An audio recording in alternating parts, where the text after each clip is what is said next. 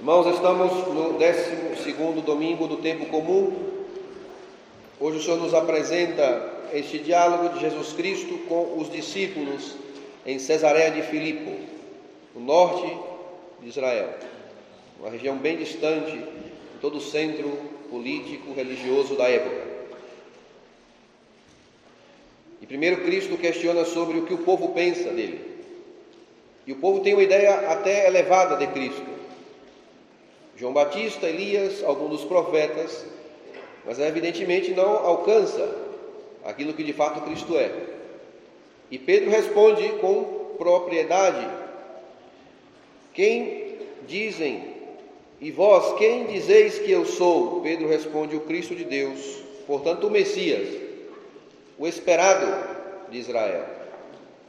Vocês sabem muito bem que o que Israel esperava naquele momento era um Messias revolucionário, Barrabás estava metido nisso, um homem que tinha boa intenção. A boa intenção era libertar Israel da opressão romana. Você sabe que Israel, durante a época de Cristo, estava sob o jugo de Roma, e Roma era muito dura com as suas colônias. Então, tudo que o povo queria era que aparecesse um homem, um guerreiro, um militar desses aí, bravos, que é, reunisse um grupo de pessoas e de alguma maneira lutasse contra a opressão romana e libertasse Israel. E por isso Cristo diz: Eu sou o Messias, mas proibiu-lhe severamente que contassem isso a alguém. Ou seja, eu sou o Messias, mas não estou para isso. Hein? A minha messianidade é para outra coisa. E Cristo vai explicar a messianidade dele. O filho do homem deve sofrer muito. Olha só, tudo o contrário ser rejeitado pelos anciãos, pelos sumos sacerdotes, doutores da lei, deve morto e depois ressuscitar ao terceiro dia. Pois o Messias fará isto, e, fe, e o fez, hein? Não só falou, fez na cruz. Por que Cristo pede que os discípulos é, não falem nada?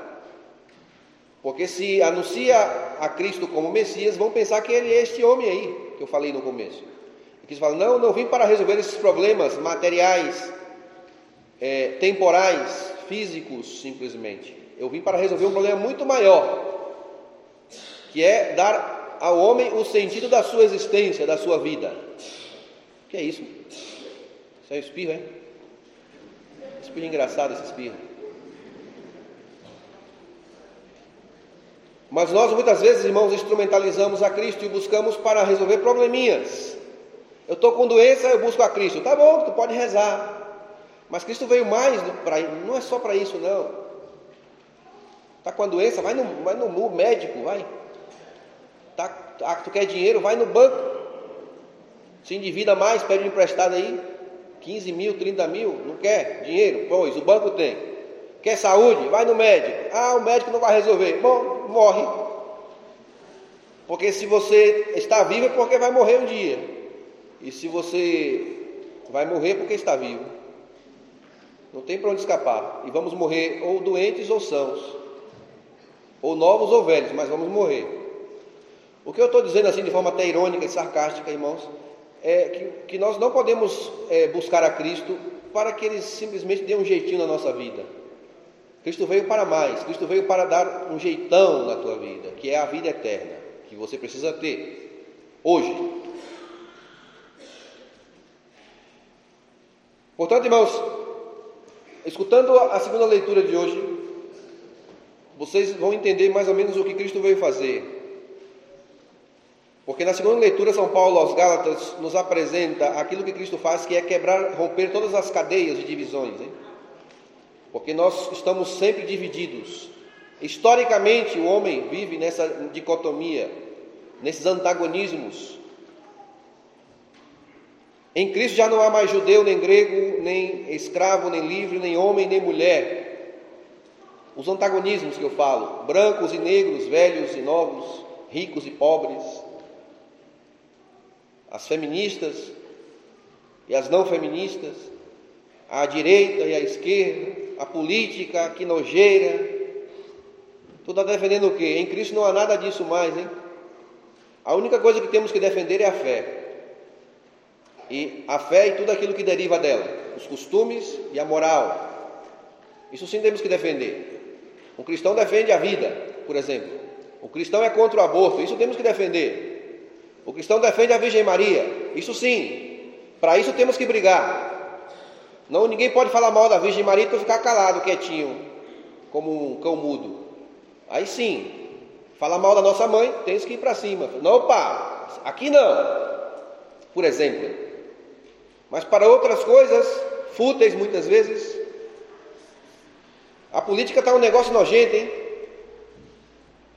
Estamos brigando e nos gladiando como estúpidos. Porque fulano pensa diferente de mim. Que pense, qual o problema? É adulto, ele tem direito de pensar o que quiser. Estando certo ou errado, não importa. Outro dia fui almoçar na casa de um cara de esquerda. Foi uma, um, um, um almoço tão gostoso, tão agradável. O cara, gente boa demais. Pensa diferente de mim, mas o que? Eu amo esse cara, a família dele, eu vou brigar com ele. É? Só porque ele pensa diferente de mim? Ah, toma banho. Eu sei que ele é de esquerda. Ele sabe que eu sei que ele é de esquerda. E eu sei que ele sabe que eu sei que ele é de esquerda. Mas está tudo bem. Não acontece nada. Porque ele é cristão e eu sou também. E pronto. E agora eu vou enfiar na cabeça do cara o quê? Ah, deixa o cara pensar o que ele quiser. Ah. O, sabe, não é ser omisso, irmãos, não é, é simplesmente pensar em coisas mais altas, porque estamos defendendo o quê? Eu não recebo nada para defender fulano nesse crânio. Não defendo não. Se você defende, se você ganha para isso, ótimo. Muito bem. Se eu ganhasse dinheiro, eu defenderia com todas as minhas forças, porque preciso. Precisaria. Mas não é o caso, hein? Porque tudo passa. Lula vai passar, Bolsonaro vai passar, todo mundo passa. Só o que não passa é Cristo Jesus. Daqui a 20 anos vocês não vão escutar mais falar de nada disso, essa bagunça. Vão aparecer outros e outros e outros. E pronto. Mas o que não pode passar é Cristo. É o que nos espera, a vida eterna. Hein? Portanto, não briguem. Se somos cristãos, não briguemos como cachorros aí se mordendo, morde o teu braço e deixa o irmão em paz. E pronto, ponto final. Porque se vivemos nesses antagonismos, tem muito a ver com o maniqueísmo. Hein? O maniqueísmo é aquela concepção filosófica em que existem duas forças equivalentes, contrárias, o bem e o mal. É verdade que podemos ver um pouco a realidade assim, como, como maniqueu via, mas o, o bem sempre prevalece. Não podemos associar essas duas realidades como equivalentes somente, que o bem e o mal são equivalentes. Não, não, o bem é maior que o mal. Deus é maior que o inimigo, o demônio, sempre. Mas essa visão maniqueísta entrou na sociedade, então existem os bons e os maus, por exemplo. Bom, os bons e os maus.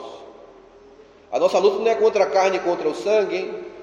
A nossa luta é contra os, são, é contra os espíritos malignos, subterrâneos, os espíritos que estão aí vagando nas trevas, as dominações, as potestades de São Paulo. Esse é o nosso inimigo. Estamos lutando contra isto. E claro, o inimigo se aproveita da nossa fragilidade para nos dividir. Porque o inimigo diz para, para você que aquele cara é errado. E o que você faz, odeia o cara. E aquilo que o inimigo quer, o demônio, é que você odeie o irmão, que você o deteste. Ele quer criar inimizade, divisão entre nós. Aqui não há divisões, hein? Eu espero que não haja. Entre nada e ninguém. Ah, pastoral tal, pastoral não sei o quê. Uma pinóia. Todos somos um só em Cristo Jesus. E acabou a história. Mas se a tua vida consiste em ficar se batendo aí, então você é um coitado. Você perde tempo, saliva e está como um lunático aí. Não precisamos de nada disso, irmãos. São Paulo diz que Cristo morreu para que nós não vivamos para nós mesmos. Hein? Viver para nós mesmos, viver egoisticamente, é tão ruim, tão catastrófico, que foi preciso que Cristo morresse. Pois viver para ti mesmo é estar sempre se defendendo de tudo que eu defenda a minha ideia, a minha razão, o meu projeto, o meu espaço, E alguém, se alguém tenta tirar o meu espaço, se alguém tenta falar algo para mim, eu vou para cima. Viver assim é muito cansativo. E você está cansada hoje, mulher, homem, estão, vocês estão cansados por isto, estão se defendendo. Cristo de hoje nos diz: se alguém me quer seguir, renuncie a si mesmo, renunciar ao teu projeto, renunciar ao teu plano, à tua ideia, renunciar a tudo aquilo que te faz escravo hoje, que te impede de ser livre. Renuncia. E tu vais ver a leveza que é o cristianismo. Mas se você não renuncia a nada, então você tem um monte de penduricalhos aí e você tem que defender tudo isso. Defender a tua razão, defender a tua casa, defender o teu carro, defender a tua ideia, defender o teu político, defender a tua ideologia, defender o teu partido, defender tudo.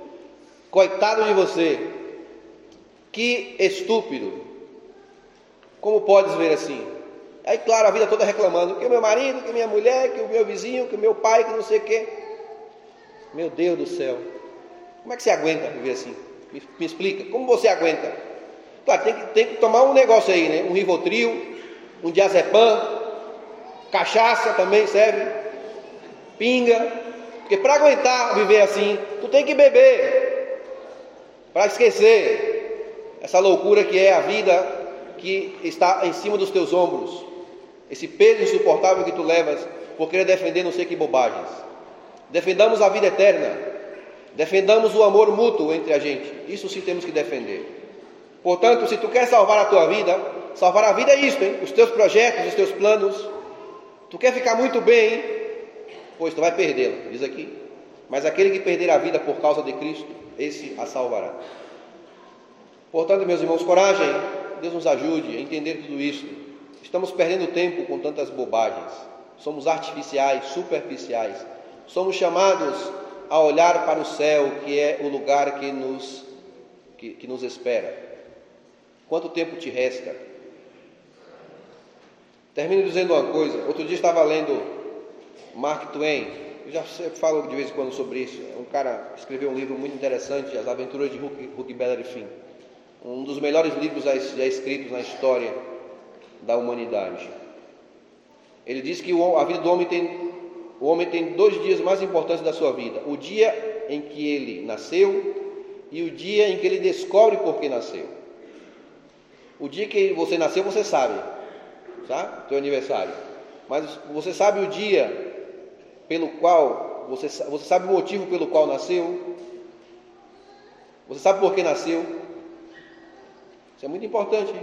Jesus Cristo descobriu por que tinha nascido aos 12 anos mais ou menos, porque Cristo não tinha a, a, a ciência infusa, nata. Ele não nasceu sabendo que era o Messias, por favor. Se alguém pensa assim, é louco. Cristo com 3, 3 4, 5, 6, 7 anos, não entendia nada. Estava, era uma criança normal. Com 12 anos aparece no templo e se revela. E diz, olha, eu, vocês não sabiam, fala, fala para o pai e para a mãe, que eu deveria estar na casa do meu pai Aí ele já se apresenta como filho de Deus, nesse momento. Pois Cristo descobriu para que nasceu com 12 anos. E você sabe para que vive, para que existe?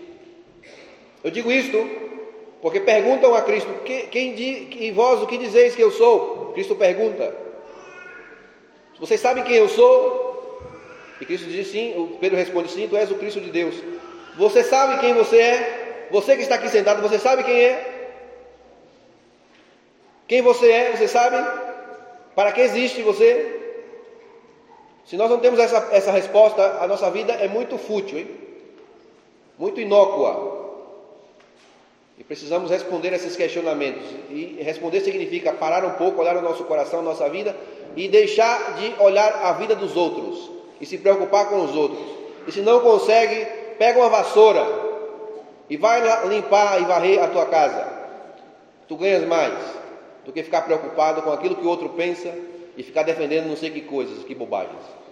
Meus irmãos, coragem. Que Deus nos dê essa graça de poder olhar para cima, olhar para o céu e contemplando aquilo que nos espera, não defendamos nada, porque é estupidez defender alguma coisa aqui nessa terra. Louvado seja nosso Senhor Jesus Cristo.